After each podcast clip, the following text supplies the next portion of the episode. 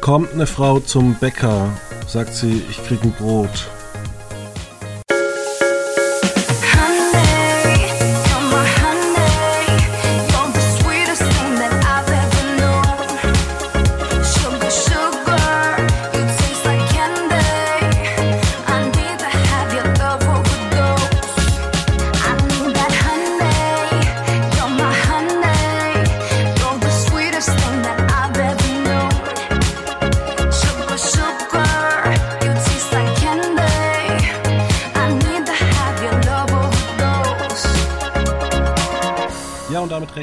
Willkommen bei einer neuen Ausgabe von Quotenmeter FM.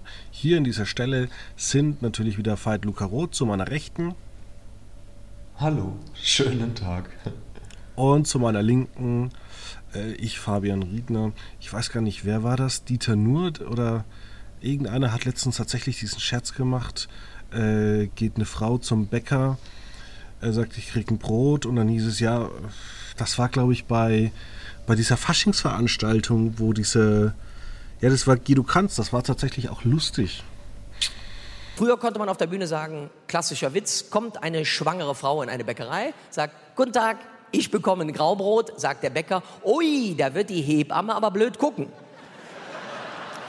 In zehn Jahren wird das anders sein. Ja, da wird dann der WAR einschreiten, da kommt man rein und sagt, kommt eine schwangere Frau in die Bäckerei. Äh, Warum eine schwangere Frau? Es könnte auch ein dicker Mann sein. Nein, dicker Mann kann nicht sein. Das wäre Bodyshaming und außerdem ist Adipositas oft krankheitsbedingt. Okay, ich komme noch mal rein. Kommt ein nicht dünner Mensch in eine Bäckerei? Äh, warum Mensch? Es könnten ja auch Tiere sein, Hunde zum Beispiel. Nee, Hunde dürfen nicht in Bäckereien, es gibt Hygienevorschriften. Ach so, Sie wollen sagen, Hunde sind dreckig, das erzähle ich Martin Rütter, das gibt aber einen schönen Shitstorm. Ich komme nochmal rein. Kommt ein relativ dünnes, auch relativ sauberes Lebewesen in die Bäckerei? Äh, Wieso Bäckerei? Damit schließen Sie andere Handwerksbetriebe aus. Es könnte auch eine Metzgerei sein. Nein, Metzgerei geht nicht, weil viele Tierschützer sagen Massentierhaltung, da werden Tiere umgebracht, es gibt viele Veganer. Okay, ich komme noch mal rein. Kommt irgendjemand in ein beliebiges Geschäft und sagt irgendwas, sagt der Bäcker, äh, wieso Bäcker? Es gibt auch andere erfolgreiche TennisspielerInnen in Deutschland, Stich, Haas, Kerber, Zverev. Okay, okay. Kommt irgendjemand irgendwo rein, sagt irgendwas, sagt irgendjemand anders irgendwas anderes. Lustig, ne?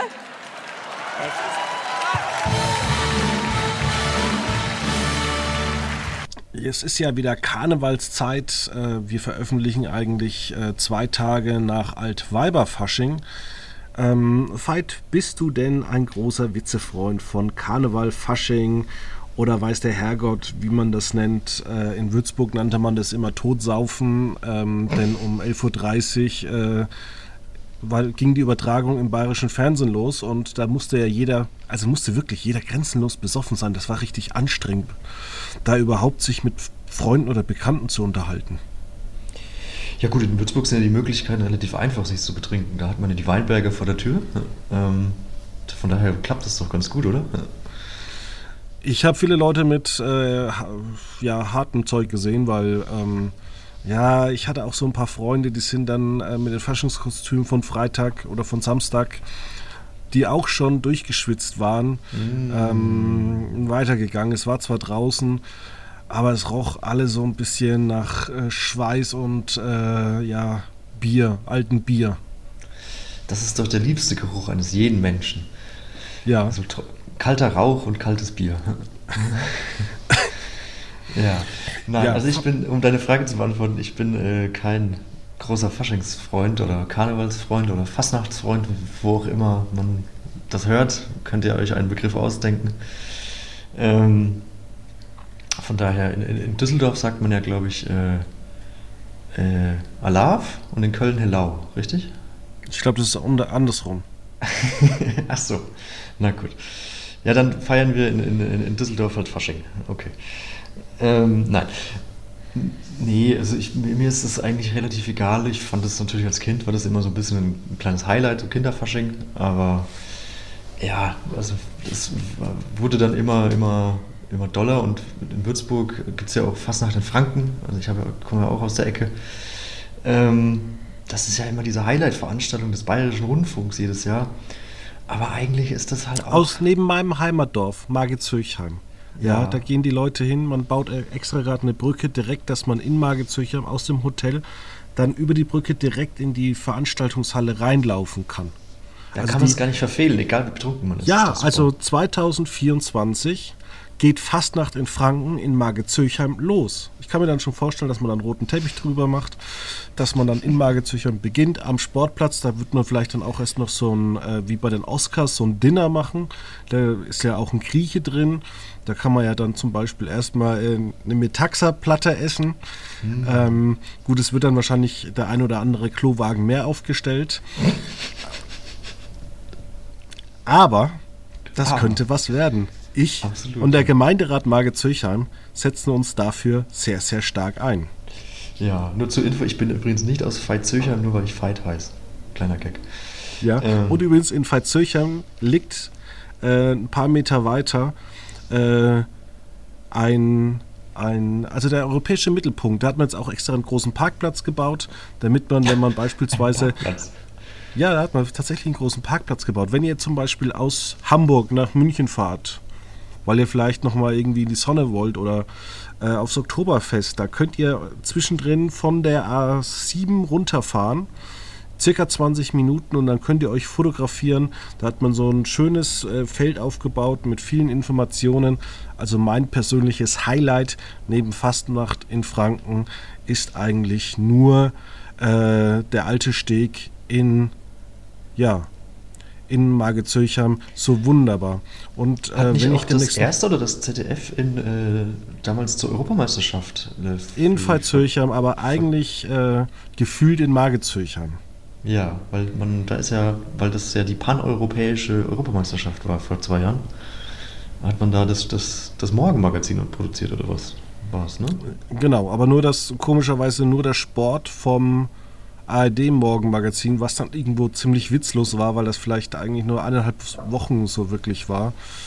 Und wie gesagt, ähm, man stand zwar immer die ganze Zeit in, Marget, äh, in Veitshöchheim, hat allerdings immer auf meinen Heimatort geschaut. Ah, schön. Ein Traum. Ein Ja. Traum wird wahr, ja. Sowas wie Wetten das aus Nürnberg äh, ist nur fast noch in Franken eigentlich äh, gefilmt, gefühlt aus Margezöchheim. Ja. Zurück Du hast zu- es wahrscheinlich dieses Jahr nicht geguckt. Nee, ich, ich, ähm, ich habe das auch generell nie so wirklich gerne geguckt. Also ich wurde da immer so ein bisschen reingedrängt, so von Oma und, und Mutterseite und so weiter.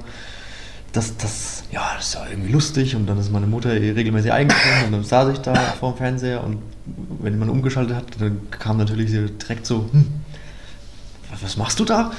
Und, ja, ich schalte ja um, du schläfst. Naja, das war dann trotzdem nicht, nicht erlaubt.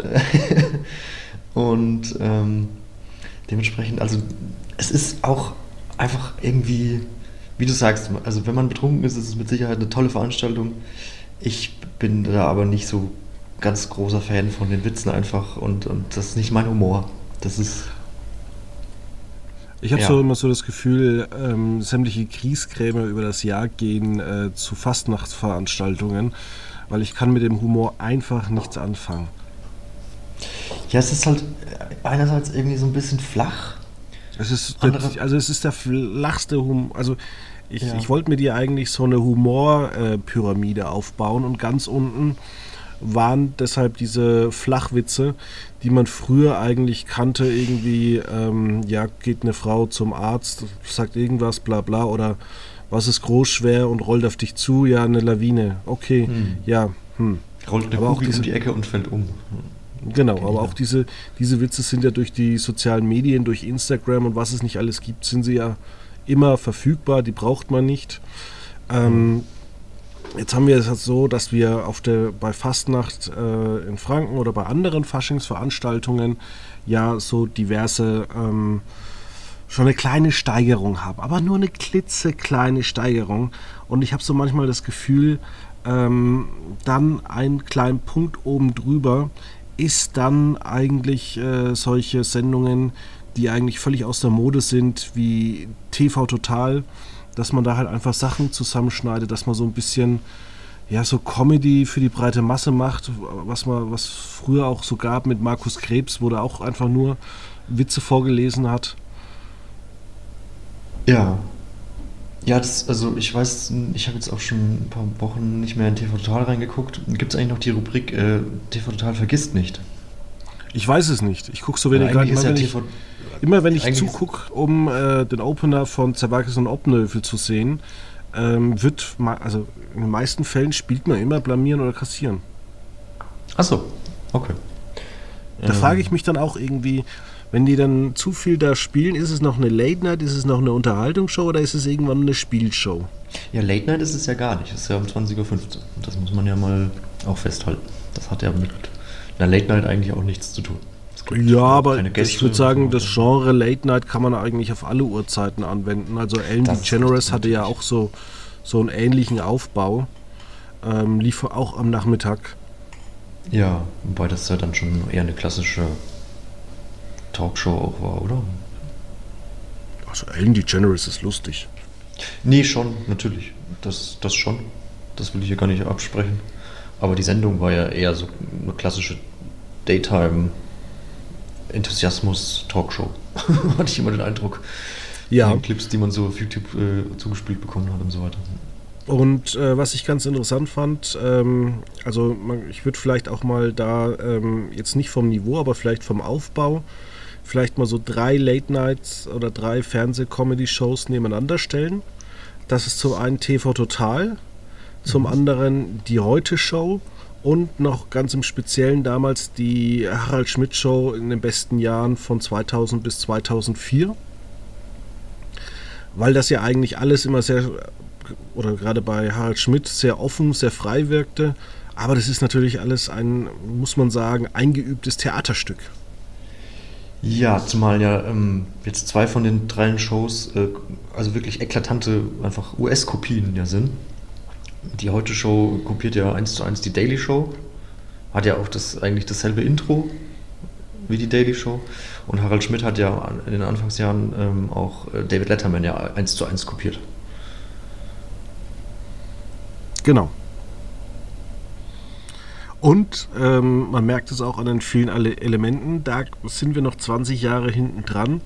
Äh, es ist nicht so ähm, stark aufgebaut wie jetzt beispielsweise die, damals die Harald Schmidt Show, wo halt wirklich alles, also wirklich alles war ein eingeübtes Theaterstück. Von wegen, wie nennen wir jetzt den heutigen Tag im Schulbuch oder sonst irgendwas was für ein Bier trinkt äh, Helmut Zerlett. Da gab es ja mal, zum Beispiel mal eine Folge, da ging es darum, dass Oliver Kahn irgendwo in irgendeiner... Ähm, ähm, er war krank geschrieben, konnte nicht spielen und dann war er aber in irgendeiner Disco unterwegs.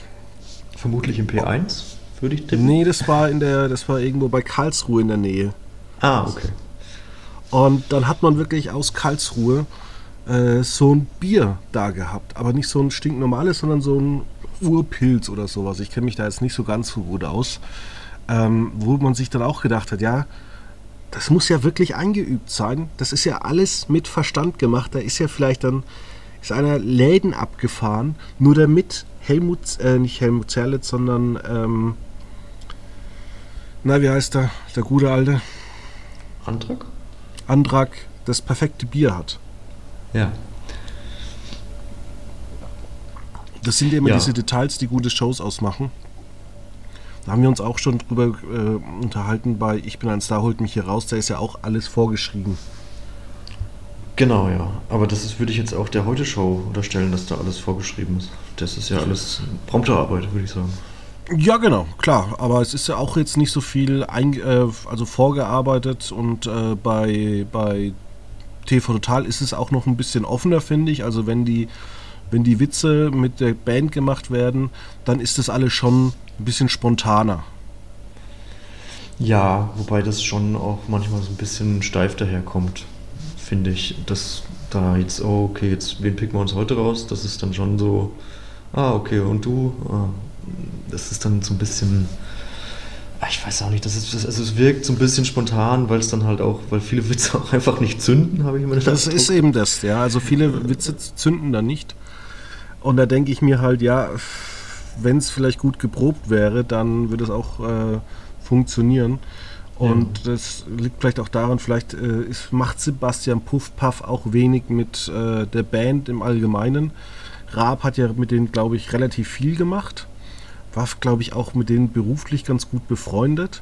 Und dann kann ich mir schon vorstellen, wenn du die halt gut kennst und da spontan im Studio stehst, dass du da halt dann schon was machen kannst. Ja, ja zumal ähm, der Raab ja auch einfach eine viel größere Be Be Beziehung und Bindung zur Musik hatte. Ich meine, er ist ja auch, hat ja mal angefangen beim Musikfernsehen Viva ist Musikproduzent äh, und hat dann vielleicht einfach einen besseren Zugang. Ich weiß nicht, wie musikalisch Sebastian Puffpuff ist. Ich habe immer den Eindruck, gar nicht so sehr. Ähm, kann auch, also das, er stellt sich immer so als so unfähig immer da, habe ich immer den Eindruck, wenn es um sowas geht. Ähm, aber hat einen ähnlichen Ehrgeiz, vermute ich. Deswegen legt man mit ihm halt auch die, die ganzen TV Total Event Shows wieder auf. Also äh, war ja jetzt Autoball und Wok WM. Äh, gut, Turmspringen gegen den RTL, aber wer weiß, was da noch so kommt.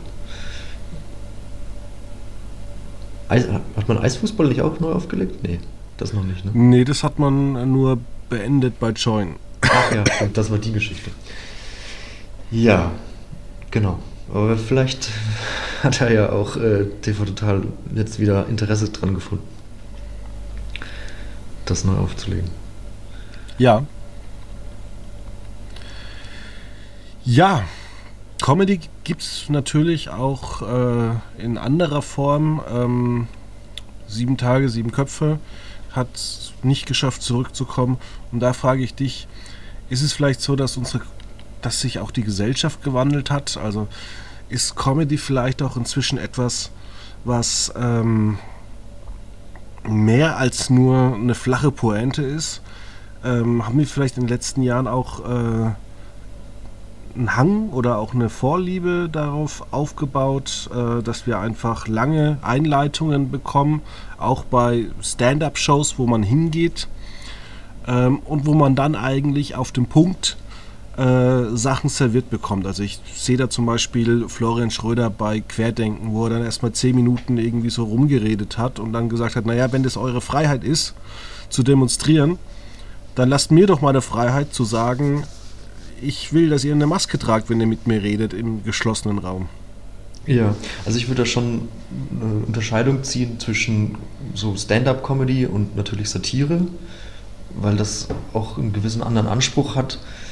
Ähm, Florian Schröder hat natürlich, ja, ist ja sehr gebildeter, ähm, eine sehr gebildete Bühnenpersönlichkeit, die halt dann wirklich große Themen anpackt und da braucht es dann einfach wahrscheinlich ähm, äh, diese, diese lange Vorrede, was ja dann auch äh, die Satire ja auch ein bisschen ausmacht, dass man da so, eine, so ein bisschen äh, Gesellschaftskritik äh, äußert, beziehungsweise den Spiegel vorhält oder auch vielleicht ein bisschen Verbesserungsvorschläge äh, mit angibt und das geht halt, versucht man natürlich so unterhaltsam und lustig wie möglich zu machen, ähm, aber braucht halt auch eine gewisse Vorrede und dann gibt es halt äh, den klassischen Stand-Up-Comedian, da fällt mir jetzt vor allem äh, Shah, Shahak Shapira ein.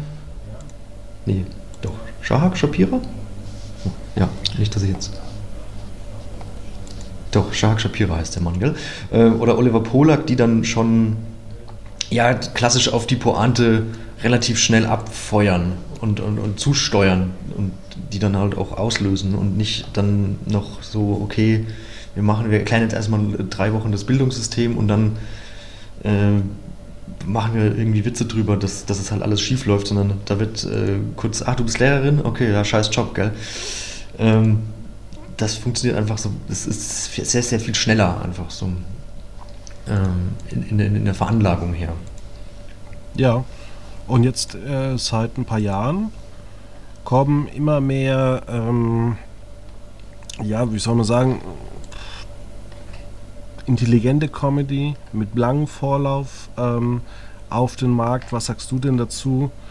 Ähm, dass wir ja so eine Bandbreite eben haben. Also es ging ja eigentlich so ein bisschen damals los, bevor sie ein bisschen platter wurde mit der, mit der Heute-Show. Dann kam auch Neues aus der Anstalt, war ein bisschen platter. Dann wurde es umgewandelt in die Anstalt mit äh, ja schon Parodien, aber dann haben wir natürlich auch solche Sachen wie das Neo-Magazin oder jetzt der Reschke-Fernsehen, wo man einfach gebündelt in 30 Minuten äh, irgendwas mit kleinen Zwischenpointen macht, aber am Ende kommt diese riesige Pointe, dieser riesige Witz, wo man auch ähm, was lernen kann.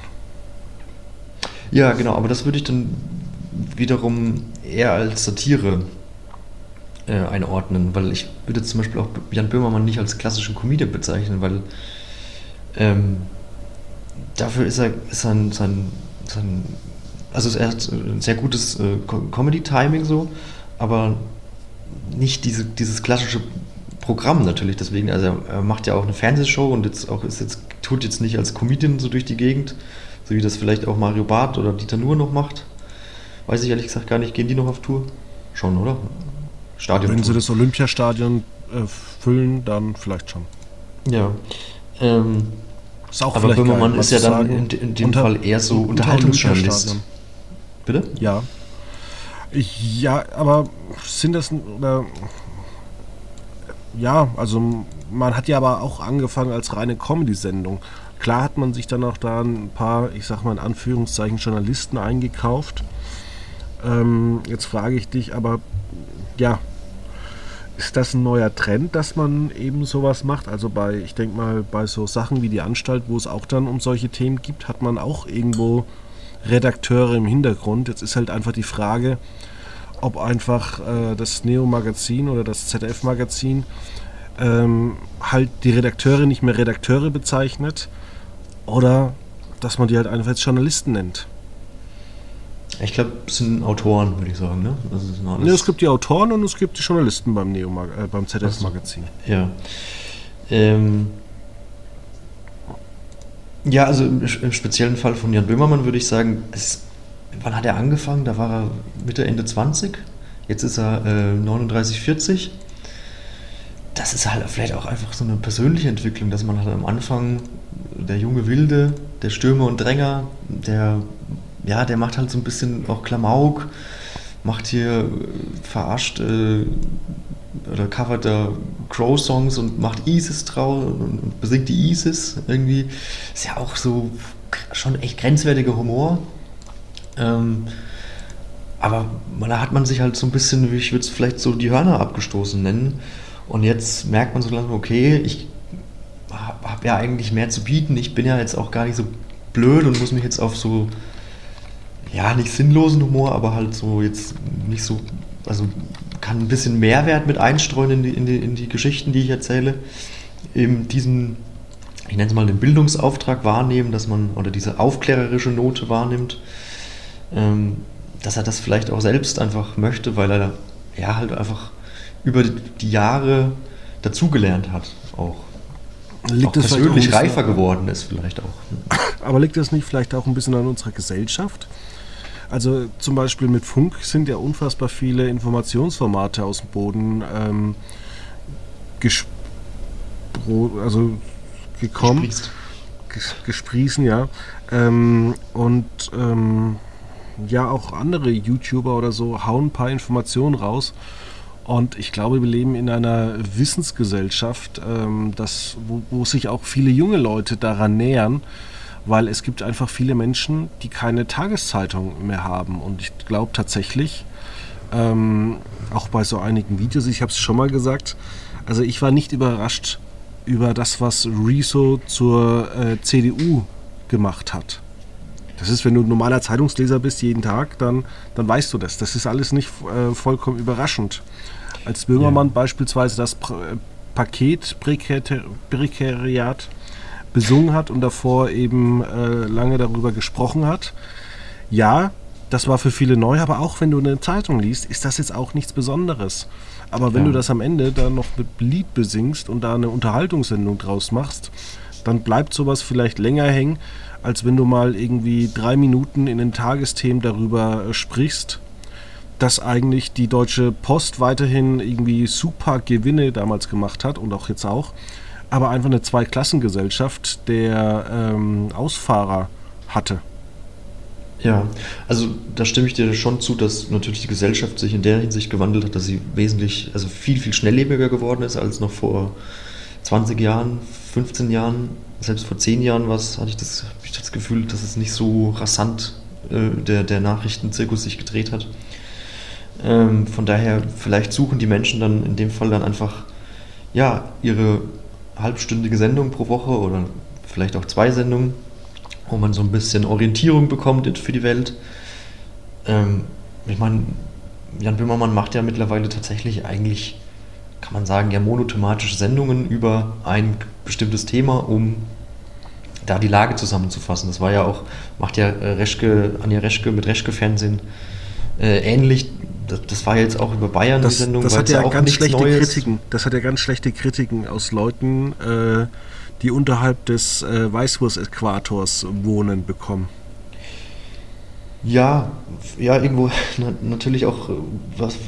Klar fühlt sich da der Bayern irgendwie auf den Schlips getreten, wenn man Bayern die ganze Zeit beleidigt. Ähm, aber es war jetzt ja, also war jetzt ja auch, wie du gerade gesagt hast, es waren ja auch keine neuen Erkenntnisse, sondern das waren ja auch so Fakten, die man halt mal kulminiert zusammengetragen hat. Und innerhalb von einer halben Stunde, hey, was läuft eigentlich in diesem ach so tollen Bundesland Bayern, das so viel Geld hat? Ja, da, da läuft ja auch einiges schief. Ne? Ist, ist nicht alles Gold, was glänzt. Stichwort Markus Söder.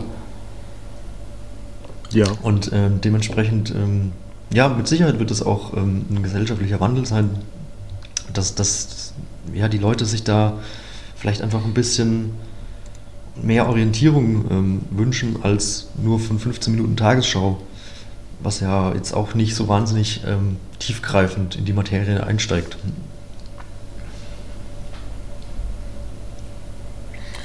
Das ist richtig.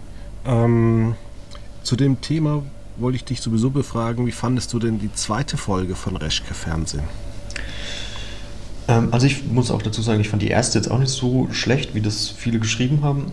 Ähm, es gibt definitiv Steigerungspotenzial und auch, würde ich sagen, nach der zweiten Folge weiterhin Steigerungspotenzial.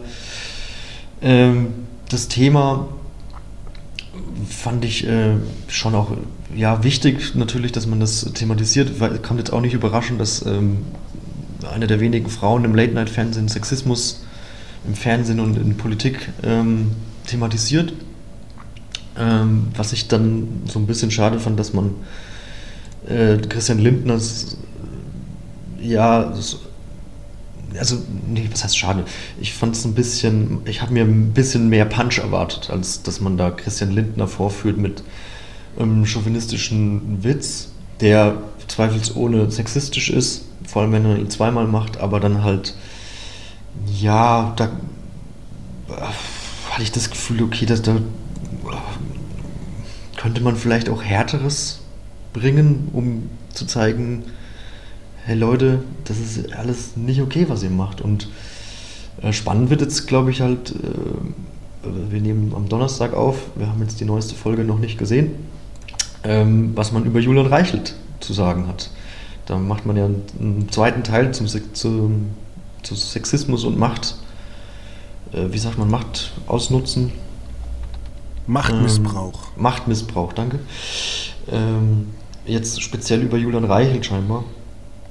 Äh, das wird mit Sicherheit auch nochmal interessant, aber wer die Geschichte über Julian Reichelt verfolgt hat, kann ich mir auch vorstellen, da wird jetzt erstmal die, der erste Teil der Sendung wahrscheinlich auch nicht wahnsinnig viel Neues dabei sein weil da viel schon erzählt wurde und auch viel nach der Spiegel- bzw. New York Times-Geschichte, äh, nicht, nicht Spiegel, sondern äh, wo war es? Äh, Ippen Digital, die dann im Spiegel lief und bei der New York Times erschien, ähm, ja auch noch viel weiteres äh, ähm, ja, zutage getragen wurde.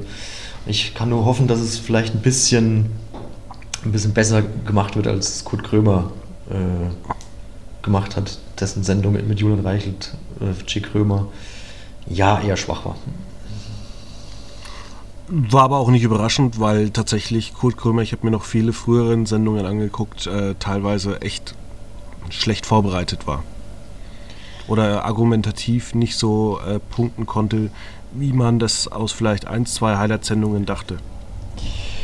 Ja, wobei er hat schon, wenn er was, einen Punkt anbringen wollte, hat er das schon immer eigentlich geschafft. Ähm, und hat dann meistens eigentlich, er, er hatte eigentlich äh, immer Gäste, die, wo man nicht viel brauchte, um sie schlecht in einem schlechten Licht darzustellen.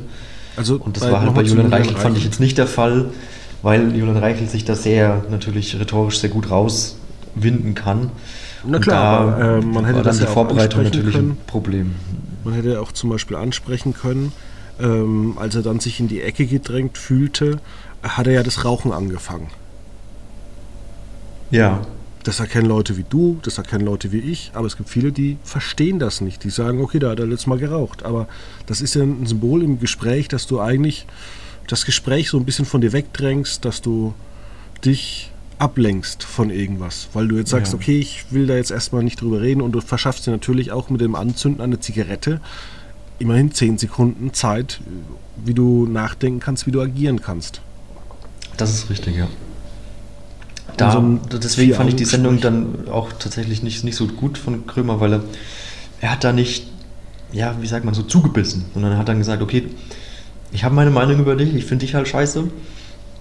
Ähm, und das, dabei ist es dann irgendwie so geblieben, aber ähm, Julian Reichel hat sich dann so rhetorisch präsentiert, dass man ihn jetzt nicht zwangsläufig hätte scheiße finden müssen.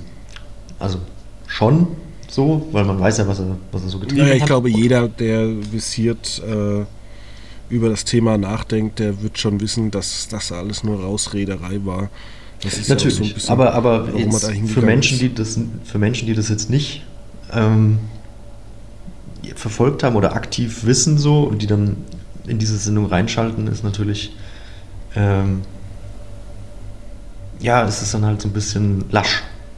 Ja. Deswegen. Deswegen ist es halt auch schwierig zu betrachten, okay, Reschke-Fernsehen über Bayern, das war jetzt, war halt eine, eine Sendung vom NDR über Bayern für Leute, die jetzt vielleicht nicht sich tagtäglich mit Bayern, Bayern. beschäftigen. So, also da muss so- man ja auch so sagen, du kannst, also die erste Sendung vom Neo Magazin war jetzt auch nicht wirklich gut. Man hat da wirklich lange gebraucht, um da wirklich gut reinzufinden. Ich finde sogar die ersten fünf Folgen waren eigentlich verhältnismäßig äh, echt schlecht. Ähm, man hat ja viel ausprobiert, hat auch viel Klamauk gemacht.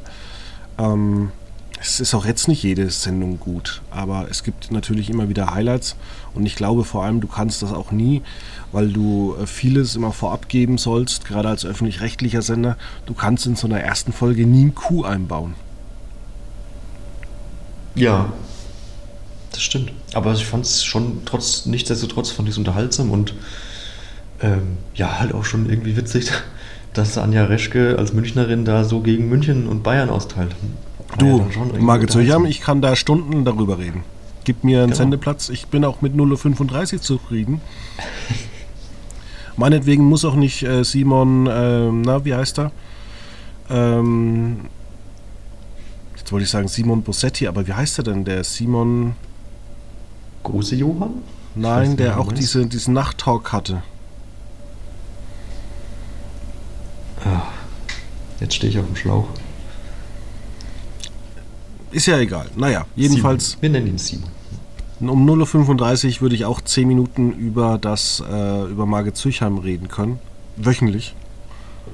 Ähm, ja, wunderschönes Dorf. Wunderschön. Ja, wirklich Generell schön. Dörfer, sehr schön. Ja, ich fahre tatsächlich gerne mit dem Auto durch Dörfer, die ich lange nicht besucht habe, weil man dann immer so feststellt, was sich da alles so verändert hat. Und das kann manchmal interessant sein, manchmal frustrierend ähm, und manchmal auch äh, sehr interessant. Ähm, ja, jetzt will ich aber gar nicht noch so lange ähm, um den heißen Brei herumreden, sondern wir waren eigentlich jetzt schon bei der Königsdisziplin des, äh, der, der Comedy. Du, du guckst ja auch viel Amerikanisches äh, an. Äh, Gibt es denn da eigentlich noch eine, eine Steigerung? Als das amerikanische Late-Night-Fernsehen? Ja gut, das amerikanische Late-Night-Fernsehen im Allgemeinen ist wie Jimmy Fallon eigentlich recht langweilig. Aber Ja. natürlich gibt es äh, diverse Highlights, die halt auch Böhmermann äh, zum Vorbild genommen hat.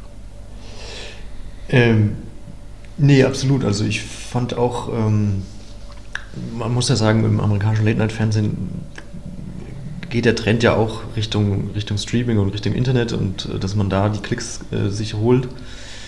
Ähm, was ja auch dann immer sehr spannend ist, äh, oder war in dem Fall jetzt mit äh, The Daily Show und Trevor Noah, der ja immer sehr ähm, schöne, so, das nannte sich Be Between the Scenes, wo er dann frei und offen seine Gedanken so ein bisschen auch dem Publikum im Studio mitgeteilt hat, das dann aber nicht in der Sendung gelandet ist. Ähm, das war schon immer, ja, fast schon spektakulär, würde ich es nennen, weil das ist schon, da hat man sehr ehrlichen Moderator gesehen oder einen sehr offenen Moderator. Das ist natürlich auch die Frage, inwieweit war das auch scripted oder vorausgedacht oder inwieweit spielte da auch eine Rolle. Aber das war schon immer, fand ich schon immer sehr cool. Jetzt ist ja auch die Frage, wie geht es mit der Daily Show weiter? Da ist ja die Zukunft noch mehr als offen. Ähm, genauso wie ähm, mit der Late Late Show, wo James Corden äh, ja im April, glaube ich, hört er auf. Ja, man also, überlegt ja sogar, so eine alte Spielshow wieder ins Programm zu nehmen. Also wie groß ist der Not bei CBS? Ähm, statt äh, der Late Late Show, ja. Genau. At ja. Midnight haben wir doch darüber berichtet. Genau, genau. Ähm, ja, das äh, hat mich auch überrascht, weil ich ja eigentlich auch gehört habe, also ich hatte Gerüchte zufolge, hatte ich gehört, dass ähm, Chelsea Handler im Gespräch war, die Nachfolge zu anzutreten, oder eben auch äh, Trevor Noah, den Wechsel von Comedy Central zu, zu CBS zu, zu, zu machen. Was ich aber auch schon irgendwie so ein bisschen, ähm, ja, nicht, nicht, hab ich hätte mich schon gewundert, dass, dass wenn Trevor Noah das, das machen würde, weil da könnte, könnte er auch bei der Daily Show bleiben eigentlich. Weil Ach, ich glaube, das Gehaltsgefüge ist schon mal anders und auch äh, es werden dann vielleicht dreimal so viele Zuschauer. Ja. Wobei bei der Daily Show hat er sich die, die Marke natürlich auch im, im, im Online-Bereich äh, schon gut aufgebaut. Also die Videos werden ja. Ja, aber das hat ja Böhmermann auch äh, eigentlich ganz gut gemacht und man muss ja auch mal sagen, ähm, seine Vita, egal äh, am Anfang vom, vom ZDF-Magazin, hätte er das Ding komplett gegen die Wand gefahren, hätte man immer wieder sagen können, naja, aber da hatte er mal das Neo-Magazin und das war doch super. Ja. Das ist ja, ja etwas, was Harald Schmidt zum Beispiel hat, nie hatte. Ja. Bitte was? Das ist ja etwas, was Harald Schmidt nie hatte. Es gab so eine Sendung, dann ging er unter selben Namen, dann ging er äh, zu, zur ARD, dann wurde das wieder umgebaut und im selben Studio zu Schmidt und Pocher, dann war er wieder allein gemacht, dann ist er, dann ist er zu, zu äh, Sat 1 und am Ende ist er zu Sky und ähm, eigentlich mal einen richtigen Cut gemacht hat er nie. Ja, das, das meinte ich vorhin mit der Entwicklung von Böhmermann, vielleicht auch in persönlicher Hinsicht, ähm, dass er da einfach sehr, sehr jung angefangen hat und sich dann entwickelt hat und ist reifer geworden. Ich weiß jetzt nicht, wie alt war Harald Schmidt, als er angefangen hat? Mit Sicherheit nicht 20. Nee. Nee. Ähm, von daher, jetzt ist er, ist er jetzt nicht schon über 70. Von daher 30 Jahre her. 40 Jahre. Ich habe sogar gehört, dass, glaube ich, Dienstältester, äh, Dienstältester Kapitän auf dem Traumschiff. Nee, nicht Kapitän, sondern Mitarbeiter. Ja. Ähm, ja, damit verbindet man jetzt Harald Schmidt auch nicht zwangsläufig, muss man auch sagen, mit dem Traumschiff, ne? Hm, eigentlich nicht, ja. ja. Ähm, ich habe sowieso immer das Gefühl, und äh, vielleicht täuscht mich das, aber er wird ständig zu irgendwelchen Sachen geäußert äh, oder gefragt, obwohl er seit zehn Jahren eigentlich kein Comedy mehr macht. Ja, das ist richtig, ja.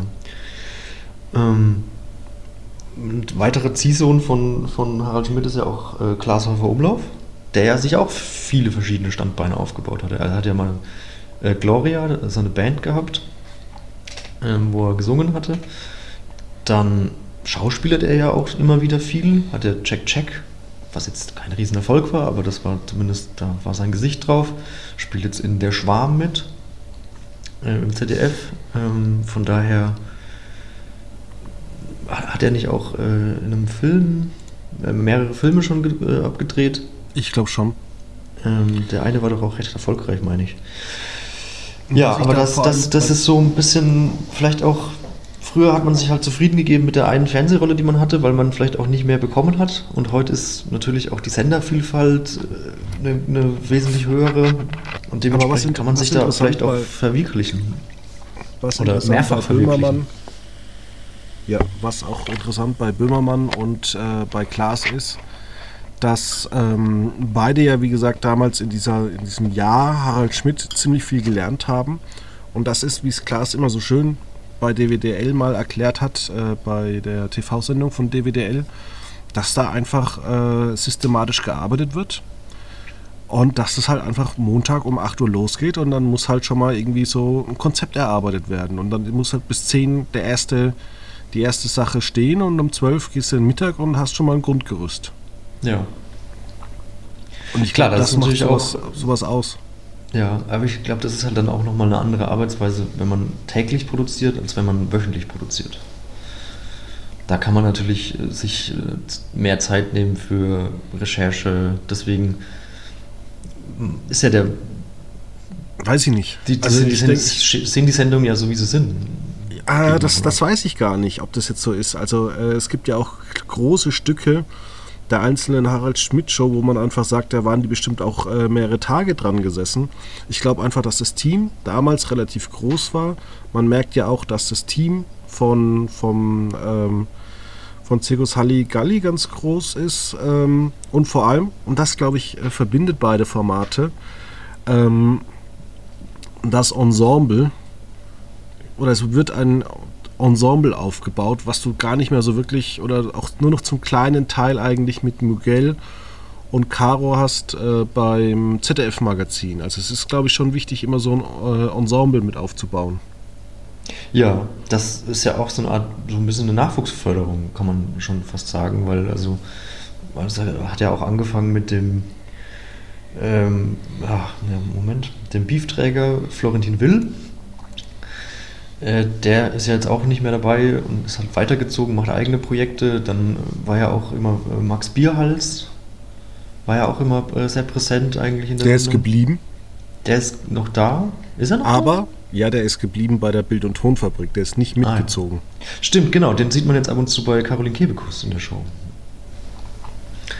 Ähm, von daher, und jetzt hat man, ähm, hat man sich jetzt auch ein bisschen was eingekauft, kann man sagen, mit El Hotzo beim Neo-Magazin. Ähm, den, ja, ich habe immer den Eindruck, den zerrt man so vor die Kamera. Der, der will eigentlich nur Autor sein, habe ich immer den Eindruck. Aber ja, das, also man, man setzt da schon auch auf den Online-Faktor. Man macht ja auch viele ja. YouTube-Formate so mit, mit, dem, mit dem Personalgespräch. Dann, wenn da mal in der Winterpause ist, dann gibt es da irgendwelche Quiz, äh, Quiz-Shows oder die Band wird mit einbezogen. Ähm, man geht auf Tour musikalisch. Ist ja auch wieder so ein, ja, irgendwie, das ist noch so ein bisschen, also es wirkt immer so ein bisschen noch klamaukig, wenn man auf Tour als, als, als Sänger, weil er halt also so nichts Zusammenhängendes eigentlich vorzutragen hat, außer dass er halt das Beste auf seiner Show spielt. Mhm. Aber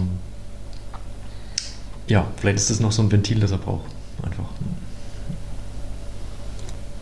Ja, naja, dann haben wir es eigentlich. Wir sind schon an der Speerspitze angelangt. Äh, von, von Fasching zu Böhmermann könnte der Titel unserer Sendung sein. Ähm, Veit, ich wünsche dir auf jeden Fall ein schönes Wochenende. Nächste Woche ist ja ähm, Rosenmontag, äh, Faschingsdienstag und äh, Aschermittwoch. Hast du dir da was vorgenommen? Ja, ich gehe mir eine neue Krawatte kaufen.